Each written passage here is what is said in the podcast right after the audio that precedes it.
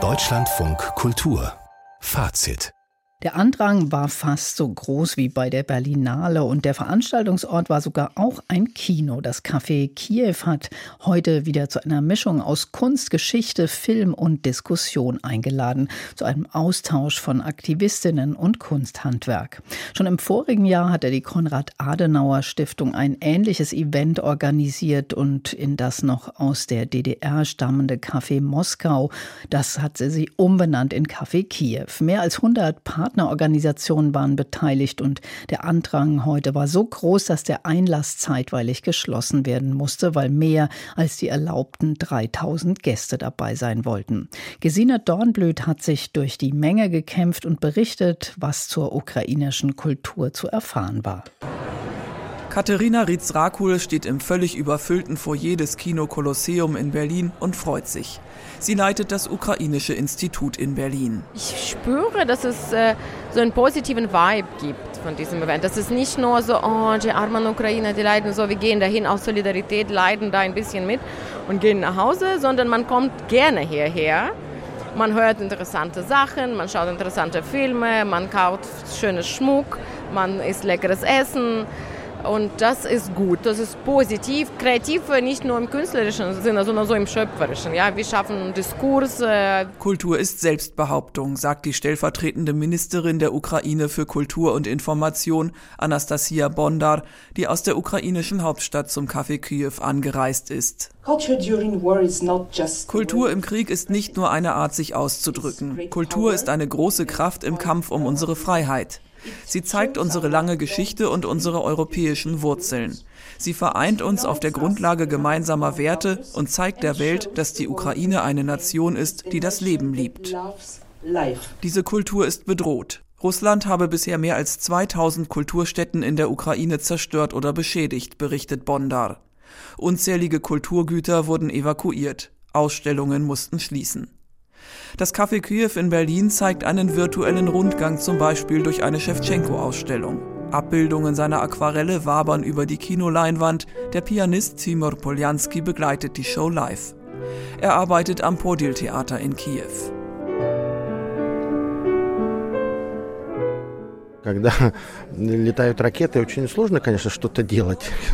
Wenn Raketen fliegen, ist es natürlich schwierig, kreativ zu sein. Aber wir passen uns an. Wir haben keine andere Wahl. Man kann ja nicht nur im Bombenkeller sitzen und nichts tun. Wir haben eine Aufgabe, die Menschen mit unserer Kunst zu unterstützen. In unserem Theater haben wir jeden Monat eine Premiere. Die Leute kommen, die Säle sind voll. Das ist die Front, an der wir arbeiten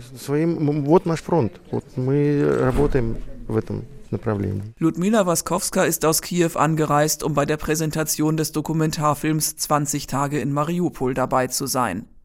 Die Macher, ukrainische Journalisten der Agentur AP, haben drei Wochen in der belagerten Stadt ausgeharrt und die Gräueltaten der russischen Armee dokumentiert. Schüsse auf Wohnhäuser, sterbende Kinder, den Angriff auf die Geburtsklinik. Ludmila Waskowska war Anästhesistin in dem Krankenhaus, in dem die Journalisten drehten. Der Film zeigt wahrscheinlich nur 15 Prozent von dem Horror. Viele Bilder kann man nicht zeigen. Sie würden die Zuschauer traumatisieren. Der Film ist in der ARD-Mediathek verfügbar. Die Ärztin Waskowska hat ihn mehrfach gesehen und zwingt sich immer wieder dazu, bei Präsentationen wie in Berlin dabei zu sein.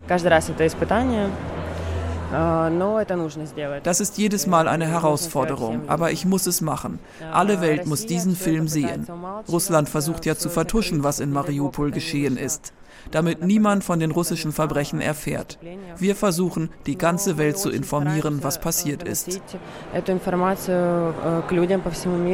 Unter dem Schock des groß angelegten Angriffs auf ihr Land seien auch viele ukrainische Künstler vor zwei Jahren zunächst damit beschäftigt gewesen, zu dokumentieren, was passierte, berichtet Katharina Rizrakul vom Ukrainischen Institut in Berlin. Zum Teil konnten sie nur noch Tagebuchgenre bedienen, weil es keinen Platz gab im Kopf, sich groß Gedanken zu machen. Doch allmählich kämen Reflexion und Verfremdung zurück, die eigentlichen Merkmale von Kunst. Wir werden weiterhin traumatisiert und die Künstlerinnen werden weiterhin traumatisiert, aber die lernen, damit umzugehen und lernen jetzt diese Verfremdungsschritte tatsächlich zu nehmen, obwohl die mittendrin im Traumatisierungsprozess sind. Zugleich kann Kunst heilen, auch das Thema im Café Kiew. Vorausgesetzt, die Kunst sei wahrhaftig, so der Schriftsteller Jurko Prochasko, zugeschaltet aus der Ukraine. Uh, sie muss den Krieg gar nicht zum Thema haben. Allein dadurch, dass sie in Kriegszeiten wahrhaftig ist, kann sie therapeutisch wirken und gut sein für unsere Seelen, für unsere Selbsterkenntnis, für unseren Zusammenhalt. Gesine Dornblöd war im Café Kiew, das heute in Berlin auf vielfältige Weise ukrainische Kultur gezeigt hat.